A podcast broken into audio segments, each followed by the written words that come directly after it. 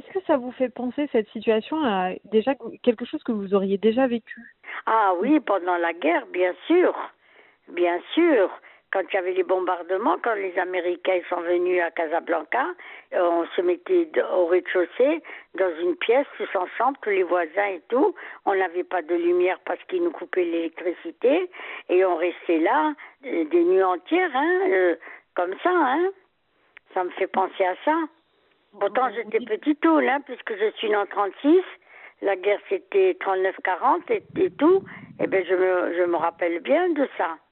Même, je me rappelle, j'avais appris à tricoter, ma soeur m'avait appris à tricoter, et je tricotais les yeux fermés. Je disais, si on est enfermé sans lumière, au moins je peux, je peux tricoter. Vous voyez, j'avais même de ce côté-là, j'avais un point positif.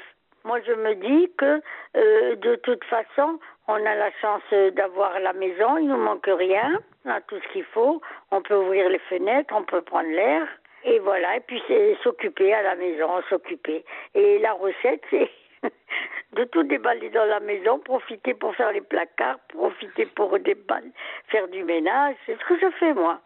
Voilà, je m'entretiens et l'après-midi, quand euh, vers 3-4 heures, quand j'ai tout fini, je me mets devant, soit devant la télé, si j'écoute les infos, soit je prends mon livre et voilà.